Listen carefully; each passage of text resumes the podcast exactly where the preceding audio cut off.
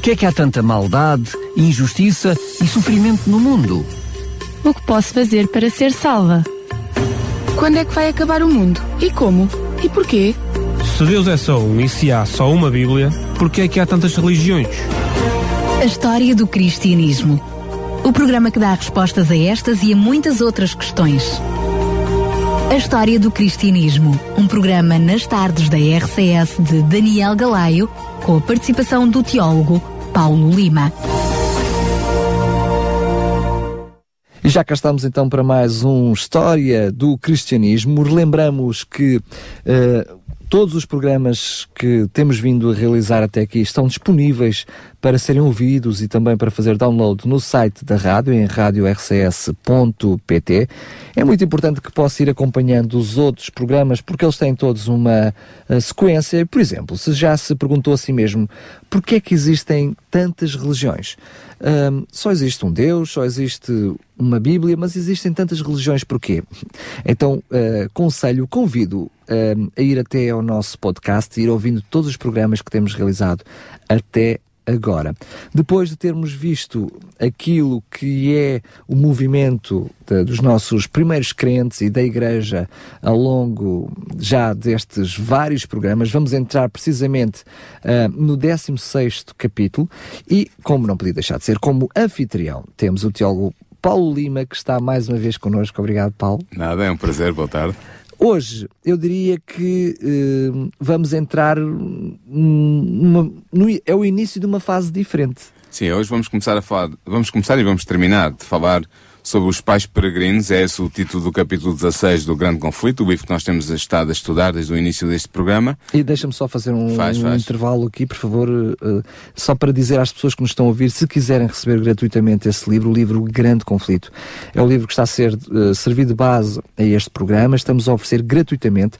É um livro com mais de 600 páginas, mas é um livro para se ler e reler. Uh, é um livro com mais de 100 milhões de livros distribuídos em todo o mundo e nós temos o prazer de oferecer gratuitamente este livro. Entre em contato connosco para o 219 10 63 10, 219 10 63 10, vamos oferecê-lo gratuitamente, enviamos pelo correio para chegar até a sua casa, ou se preferir, ir até ao site da Rádio RCS e subscrever uh, o livro, ou seja, tem apenas que preencher com os seus dados, com a sua morada, para lhe podermos enviar o livro gratuitamente e teremos todo o prazer em oferecer.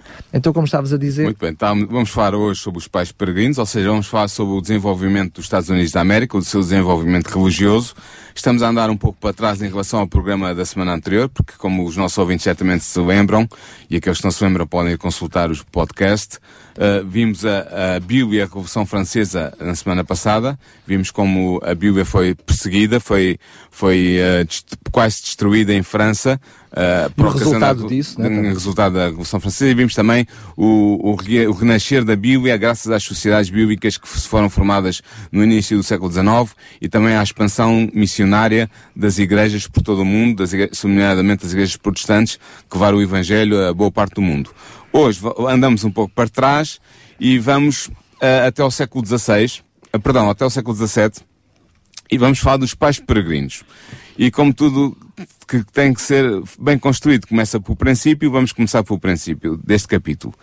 E Ellen White chama-nos a atenção de que os reformadores ingleses, de, dos quais já falámos num programa anterior, embora tenham renunciado às doutrinas do romanismo, haviam retido muito das suas formas litúrgicas, ou seja, da sua liturgia, da sua maneira de fazer o culto na igreja.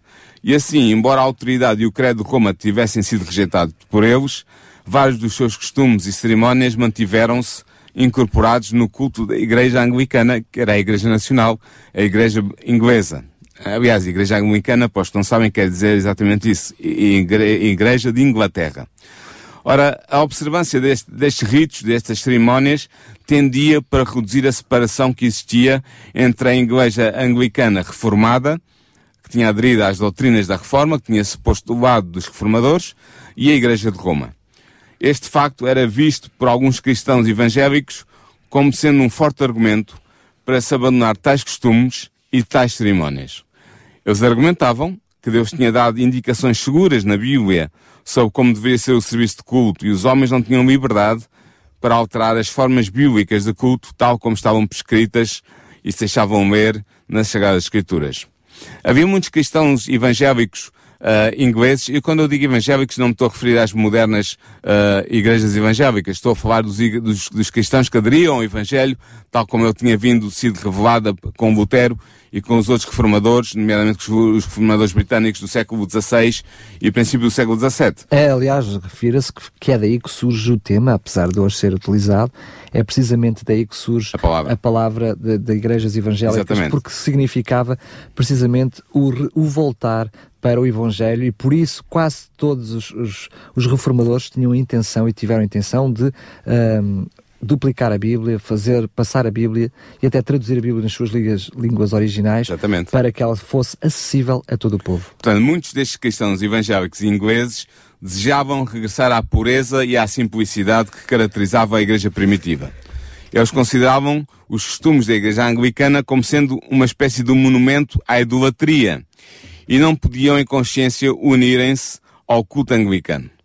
Ah, mas havia um problema aqui. E o problema era que a igreja anglicana, apoiada pelas autoridades civis, não permitia dissensões no seu seio. Ou seja, não reconhecia as igrejas separatistas, nomeadamente as igrejas batistas, que vão surgir nesta altura também em Inglaterra pela primeira vez, as igrejas congregacionalistas, uh, e ainda por cima a frequência ao culto da igreja anglicana era obrigatória por lei, e a realização de reuniões de culto fora da igreja anglicana eram completamente proibidas por lei, havendo sanções muito, muito pesadas para quem desrespeitasse esta lei do reino de, britânico, do reino de Inglaterra e, e do reino britânico também, porque havia leis semelhantes que se aplicavam na Escócia, embora não fosse, o, o, houvesse uma união de coroas, havia dois países diferentes que faziam parte do Reino Unido. No início do século XVII, o monarca inglês declarou a sua determinação em obrigar os puritanos a conformarem-se com o culto anglicano ou a sofrerem as consequências. Quem eram estes puritanos? Nós utilizamos esta palavra modernamente puritanos para nos referir a alguém que é muito púdico na sua moral, mas não é esse o sentido original da palavra. Os puritanos eram os cristãos evangélicos de fé reformada que tinham surgido em Inglaterra, uh, que, que respeitavam em parte a Igreja Anglicana, mas que não aderiam ao seu culto por o considerarem corrompido. Ah, e estes puritanos vão ser perseguidos e pressionados de tal modo que a Inglaterra deixa de ser para eles um lugar habitável. Alguns decidem abandonar a Inglaterra, procurar refúgio nos Países Baixos, que era um país, uh, nós em português dizemos normalmente a Holanda, uh, era um país que de fé reformada, portanto de fé que estava em conformidade com os seus princípios, uh, e portanto muitos deles, muitos destes puritanos, uh, vieram procurar refúgio nos Países Baixos, onde encontraram de facto abrigo. Só relembrar que foi precisamente, é precisamente dos Países Baixos que vem toda a mensagem da reforma quando chega à Inglaterra. Nós agora estamos a ver o processo ao contrário. Ao contrário claro. Exatamente. Uh, estes homens e estas mulheres tiveram que abandonar tudo, tiveram de se adaptar a novas profissões. Muitos deles eram agricultores, eram, eram portanto, lavradores e tiveram que uh, aprender uh, os chamados ofícios mecânicos, ou seja, os, uh, o artesanato, serem sapateiros, serem carpinteiros, serem pedreiros. Ofícios. Os ofícios tiveram que aprender novos ofícios, tiveram de se adaptar a novas profissões, portanto, tiveram de se adaptar a uma nova língua, a uma nova cultura, a uma nova maneira de ser, e foi, foi bastante duro. Mas, no entanto, apesar de estarem no exílio, o seu amor e a sua fé no Evangelho de Cristo fortaleceram-se forte, muito, muito fortemente. Podemos até dizer claramente que foram as dificuldades que, que, encontraram e os desafios que tiveram pela frente que fortaleceu, fortaleceu a sua fé. Sim, normalmente a nossa fé precisa de provas para ser fortalecida. Quando as coisas correm bem, é fácil dizer que temos fé, mas ela realmente revela-se nos momentos difíceis, nos momentos de angústia, de luta, de dor, de sofrimento, uh, e muitas vezes é nesses momentos que a fé é fortalecida e foi o que aconteceu com estes homens e com estas mulheres. Ora, havia um grupo de protestantes calvinistas, portanto, destes, destes destes puritanos que tinham imigrado para os Países Baixos, temendo perder, a, mas que temiam perder a sua identidade cultural britânica. E procuravam encontrar uma terra onde pudessem deixar aos seus filhos em herança a liberdade religiosa. E este pequeno grupo de cerca de entre 100, entre 100 e 120 pessoas, homens e mulheres, e também algumas crianças, este pequeno grupo decidiu fundar uma colónia nas terras descobertas na América do Norte. A América do Norte tinha sido descoberta há poucos, há poucos anos, uh, ainda não estava uh, povoada por, por colonos ocidentais, como quase já tinham, os índios viviam lá, mas em termos de colonos ocidentais ainda não havia povoação, E, portanto, foi com este propósito que os pais peregrinos, é assim que na história inglesa e na história americana eles são conhecidos, os pais peregrinos, partiram da Holanda com este propósito de fundar um novo lar no Novo Mundo, uh, na América do Norte. Uh, Ellen gosta, que escreve este capítulo, uh, sim, gosta de um, reforçar, de sublinhar que foi o desejo de obter a liberdade de consciência que inspirou os peregrinos, os pais peregrinos, a enfrentarem os perigos de uma longa viagem no mar, a suportarem a dureza e os perigos de uma terra selvagem e a estabelecerem-se nas praias da América uh, e a criarem assim, a lançarem os fundamentos de uma nova e poderosa nação. E é efetivamente a base do surgimento dos Estados Unidos. É, exatamente. Esta colónia foi fundada por estes cerca de 120 peregrinos, uh, foi mais tarde conhecida como a colónia de Massachusetts e foi estabelecida em 1620. É a data em que eles chegam uh, àquela região e se instalam. E foi o primeiro povoamento continuamente habitado no que viria a ser os Estados Unidos da América. No entanto, há aqui um, há um problema que surge na história dos pais peregrinos. É que, apesar de ser honestos e tementes a Deus, os pais peregrinos não compreendiam ainda o grande princípio da liberdade religiosa. Ou seja, eles não estavam prontos ainda para conceder a outros a liberdade de consciência que eles tinham obtido com tão grande sacrifício. Eles tinham-se dirigido para as costas da América do Norte para, para serem livres na sua consciência, para poderem uh, crer como queriam e, e, adorar como adoravam, sem restrições, sem constrangimentos legais ou outros. Mas, mas, não estavam ainda eh, capacitados de que essa liberdade que eles queriam para eles, eles tinham que conceder também aos outros. Mas a boa da verdade continua a ser ainda o problema maior de, da liberdade religiosa e, sobretudo, da liberdade de pensamento de hoje em dia. Nós queremos ter a liberdade para pensar como pensamos, mas temos mais dificuldade em dar liberdade aos outros de pensar diferente de nós, não é? É verdade, e era o que acontecia com estes homens e com estas mulheres. Na verdade, Ellen White sublinha que a doutrina de que Deus concedeu à Igreja o direito de controlar a consciência e de definir e punir a heresia era então um dos erros papais mais arraigados. O que é que isto quer dizer? Quer dizer que, embora os reformadores tivessem rejeitado o credo de Roma, eles não estavam ainda inteiramente livres do seu espírito intolerante. E assim foi adotado pelos pais peregrinos uma lei, uma lei muito interessante, que determinava que apenas os membros da sua igreja podiam participar no governo civil da colónia que eles iam fundar, que eles estavam a fundar naquele precisamente depois de terem desembarcado na, uh, nas costas da América em 1620. E foi formada assim uma espécie de igreja do Estado, sendo todo o povo obrigado a contribuir para o sustento do clero e sendo os magistrados autorizados a suprimir a heresia. Nota bem que, apesar de serem protestantes, este princípio era claramente um princípio ainda que se cheirava muito uh, um, à, Igreja à Igreja de Roma. E acabaram por eh, exercer a mesma força que, a nível de, de punição que exerceu. Sim, não tão, não tão, não tão uh, severa, quer dizer, não queimaram ninguém na fogueira, nada disso, mas havia, havia punições legais para quem não ia à igreja, uh, eram multados, podiam ser, uh, ter sanções, podiam ser presos. Quem fazia isto ou não fazia aquilo conforme as regras e os regulamentos aprovados pela Igreja Puritana corria o risco de ser sancionado. E assim o poder secular ficou nas mãos da Igreja. E isto vou... poder eclesiástico, Sim, é. Isto vou rapidamente a uma consequência que, que acontece sempre que o poder, uh, o poder secular está nas mãos da Igreja, vou à perseguição dos dissidentes.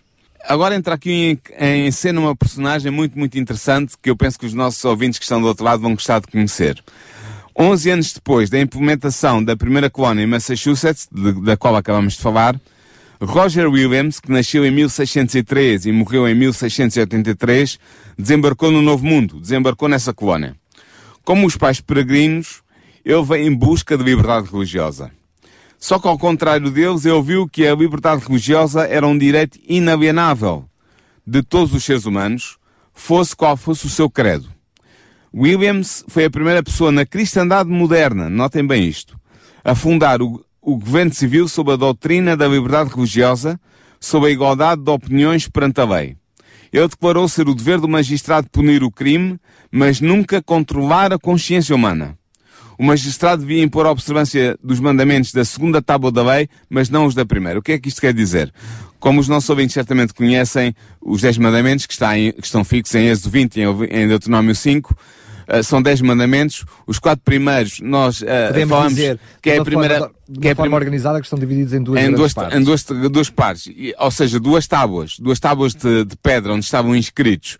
A primeira tábua corresponde aos quatro primeiros mandamentos, que tem a ver com uh, os nossos deveres para com Deus, a adoração, o dia de culto e tudo mais. E os seis últimos mandamentos estão na segunda tábua, que tem a ver com os nossos, uh, as nossos, um, os nossos deveres para com o nosso próximo. Não matar, não roubar, etc, etc. De uma forma mais simplista, os quatro primeiros é a nossa relação com Deus e depois os, os outros seis, a nossa relação com os outros. Exatamente. E o que o, que o Roger Williams dizia era que Uh, o governo tem a obrigação de defender os mandamentos da segunda tábua da lei, ou seja, os seis mandamentos que dizem respeito à relação de homem para com homem. Entendamos as leis civis. As leis civis deveriam, deveriam refletir a observância desses mandamentos e a, e a infração dessas leis deveria uh, suscitar punições civis. Mas os quatro primeiros mandamentos da primeira tábua da lei, ou seja, os mandamentos que estabelecem a relação do homem, da consciência humana com o seu Deus, esses não deveriam ser impostos por lei a ninguém e deveriam ficar livres para serem exercidos pelas pessoas da maneira que melhor entendessem, segundo os ditames da sua consciência. Portanto, isto é uma doutrina muito interessante e é realmente a primeira vez na história do cristianismo, da cristandade ocidental ou oriental, que esta doutrina vai ser tão explicitamente defendida como foi defendida por Roger Williams. Só referir que uh, o que Roger Williams vai defender não é só a diferença entre religiões, mas também o direito à própria pessoa de nem sequer ter religião. Exatamente. Porque a prática comum de então era até arrastar as pessoas, obrigar as pessoas a ir para a igreja para Sim, assistir ao culto. Exatamente. Portanto, mesmo ou, ou não ter religião, ou não frequentar a igreja nenhuma. O próprio Roger Williams, na sua vida, ele, ele começou por ser batista, mas depois chegou à conclusão que uh, nenhuma das igrejas o satisfazia e ele declarava-se apenas testemunha de Jesus e estava aguardando que viesse um novo profeta ou um novo apóstolo para fundar, refundar a igreja cristã. Portanto, ele não se identificava, no fim da sua vida, não se identificava com nenhuma igreja já estabelecida. No entanto, ele defendia que todos, todos os homens e todas as mulheres deviam ser livres de adorarem segundo a sua consciência, de aderirem às crenças que entendessem por bem, conscientemente uh, e livremente. Ora, o que aconteceu é que isto veio trazer problemas. Porquê? Porque na colónia de Massachusetts a frequência dos serviços religiosos da igreja estabelecida era obrigatória por lei, sob penalidade de multa ou de prisão. Ou de prisão. Roger Williams criticou abertamente essa lei. Segundo ele, ninguém deveria ser obrigado a adorar ou a sustentar um sistema de adoração contra o seu consentimento. Porque aqui a questão não era só de adorar, é porque as pessoas pagavam impostos e esses impostos sustentavam a igreja estabelecida eh, e, portanto, podia haver pessoas que estavam a sustentar uma igreja com a qual não concordavam claro. e à qual não aderiam. E era isso que ele criticava. Roger Williams era um ministro do Evangelho respeitado, amado, mas a sua firmeza contra o controle estatal das consciências e a sua exigência de liberdade religiosa não foi tolerada pelas autoridades da colónia do Massachusetts. E então ele foi julgado e foi condenado a ser banido da colónia. E para evitar ser preso, conta a história de que ele fugiu em pleno inverno, um inverno rigoroso nos Estados Unidos da América do Norte, fugiu para a floresta.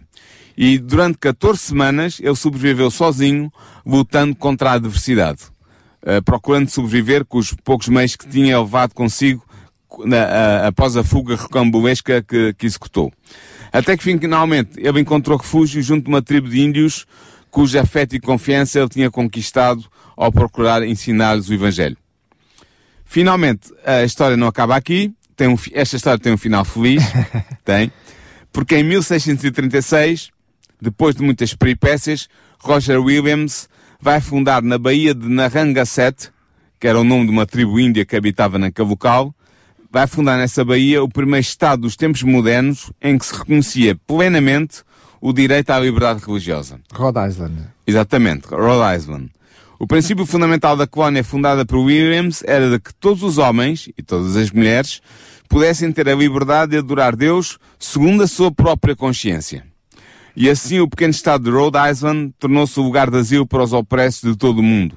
Ele cresceu e prosperou até que os seus princípios fundamentais, ou seja, a liberdade religiosa e a liberdade civil, e também a democracia, porque este Estado era administrado democraticamente, até que estes princípios, liberdade religiosa, liberdade civil e democracia, se tornaram a pedra de esquina da República dos Estados Unidos da América. E de facto, nos documentos fundadores da nação americana, a liberdade religiosa e civil era fortemente defendida. Uh, a Declaração de Independência que foi aprovada pelos, pelos delegados ao Congresso que votaram a, a separação das colónias americanas de, da nação-mãe, que era, era o Reino Britânico. Portanto, esta Declaração de Independência afirmava a certo passo o seguinte: Nós sustentamos estas verdades como sendo evidentes em si mesmas, que todos os homens foram criados iguais, que eles receberam do seu Criador certos direitos inalienáveis, que entre estes estão a vida, a liberdade e a busca da felicidade. E depois a, a, a Constituição Americana, que foi votada alguns anos depois uh, desta Declaração da Independência, a Constituição dos Estados Unidos da América, que ainda hoje está em vigor e que rege os destinos desta nação, da nação que muitos consideram a mais poderosa do mundo, esta Constituição garante em termos explícitos a inviolabilidade da consciência, ao afirmar o seguinte em, duas, em duas normas. A primeira diz, nenhum teste religioso será exigido como qualificação para o exercício de qualquer cargo público nos Estados Unidos, ou seja, as pessoas não vão ter que ser, pertencer à igreja B ou à religião C para poderem uh, candidatar-se a cargos públicos e para poderem exercer esses cargos públicos desde o mais baixo do xerife lá do condado até ao presidente dos Estados Unidos da América. Portanto, a religião não entra na escolha, nem pode ser critério de escolha de, de, de cargos políticos nos Estados Unidos. Essa era a primeira norma. E a segunda norma, muito importante também, dizia que o Congresso, ou seja, o conjunto do Senado com a Câmara dos Representantes, portanto, o, o que nós diríamos o Parlamento dos Estados Unidos, o Congresso não fará qualquer lei que estabeleça uma religião ou que proíba o seu livre exercício. E isto tem sido, desde a, a, sua aprovação no século XVIII até os dias de hoje, a barra firme sob a qual estão firmadas a liberdade religiosa e a liberdade civil nos Estados Unidos da América. Sendo que há uma curiosidade no meio disto tudo, é que ao mesmo tempo há uma criação, como tu dizes e bem, aquilo que nós hoje conhecemos de Estado novo, um país novo, Sim. que elabora todas essas uh, normas barra leis para gerir aquilo que é o seu Estado, mas paralelamente com isso se cria uma noção clara de que aquilo que é a relação entre o homem e Deus está acima das próprias leis de, de, de, que eles acabaram de criar. Sim. E é muito curioso, não é? Sim, é. Os relatores da Constituição reconheceram por escrito, o que é que eles reconheceram quando, quando reescreveram a Constituição e quando puseram estas duas normas da Constituição? Eles reconheceram por escrito o princípio eterno de que a relação do homem com Deus está para além da legislação humana e de que os direitos de consciência do homem são inalienáveis. Portanto, a, a santidade da consciência humana é o fulcro que é protegido por estas duas normas que nós lemos da Constituição norte-americana. Uh, uh, o que é interessante é que, à medida que as notícias se espalhavam pelos países europeus de que havia uma terra onde todos os homens podiam gozar do fruto do seu trabalho e obedecer livremente às suas convicções religiosas, às convicções da sua consciência, sem serem molestados nem perseguidos, é evidente que milhares dirigiram-se para as praias do Novo Mundo para fazerem parte desta nova nação.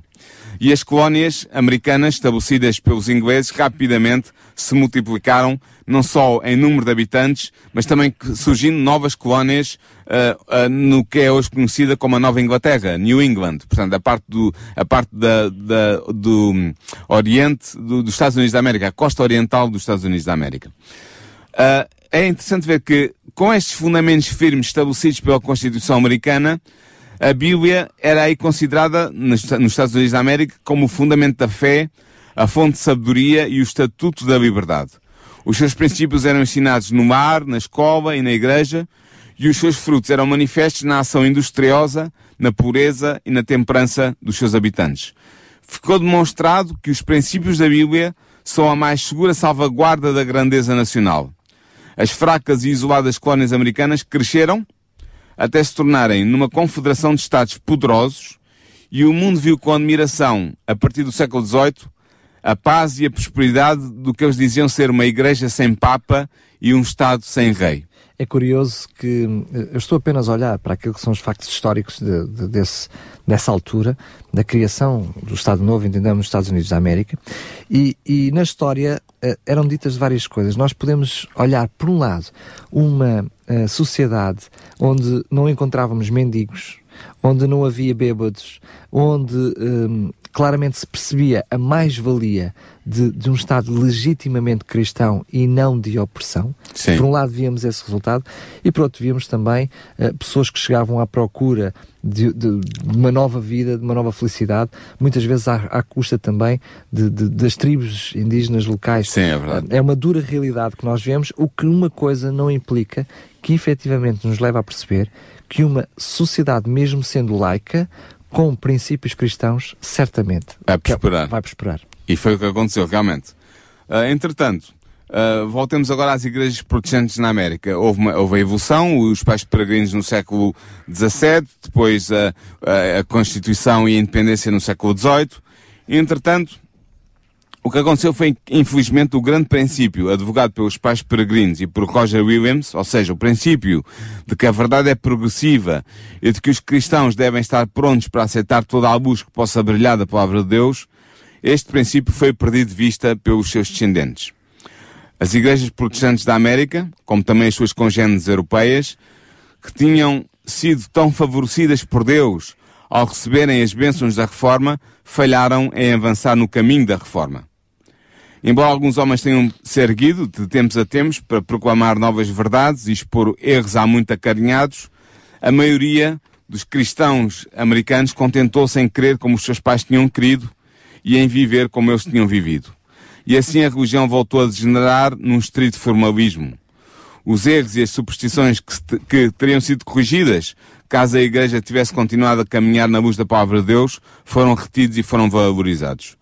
E assim o espírito da reforma extinguiu-se gradualmente até um ponto em que as igrejas protestantes na América do Norte estavam tão necessitadas de reforma como, as igrejas, como a Igreja de Roma no tempo de Lutero, como já falámos em programas anteriores. De facto, a ampla circulação da Bíblia no início do século XIX e a grande luz assim espalhada pelo mundo não foram seguidas pelo correspondente avanço no conhecimento da verdade revelada ou da religião, eh, religião prática. Os homens negligenciaram o estudo das Escrituras e assim continuaram a aceitar interpretações falsas da Bíblia e a defender doutrinas que não tinham fundamento bíblico suficientemente firme e sólido. Era necessário que surgisse um novo movimento de reforma.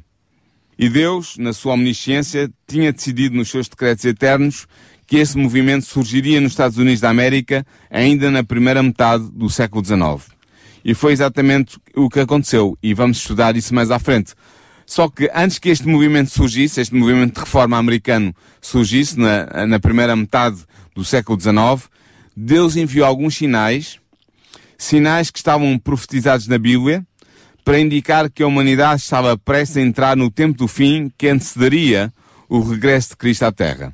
E é sobre estes sinais que nós iremos falar no próximo programa, onde vamos desenvolver a base bíblica para estes sinais e onde vamos ver a sua realização histórica tal como está nos livros de história.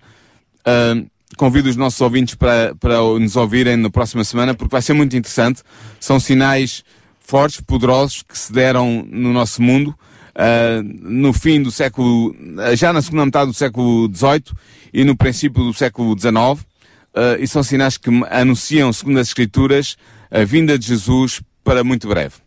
Só referir então, lembrar que uh, no próximo programa vamos falar sobre isso, mas vamos voltar à reforma nos Estados Unidos da América, sim, sim. daqui a dois programas, quando formos falar de Guilherme Miller, portanto, aquele que foi um, a referência de reformador nos Estados Unidos da América, mas apenas referir que uh, esta, podíamos dizer assim, esta mornidão uh, por parte de, dos reformadores no Novo Mundo, no início da história da, da, da, dos Estados Unidos da América, deveu-se também a pessoas sem conhecimento da palavra de Deus, com o conhecimento muito oprimido nas suas terras natais, vão à procura de novas oportunidades.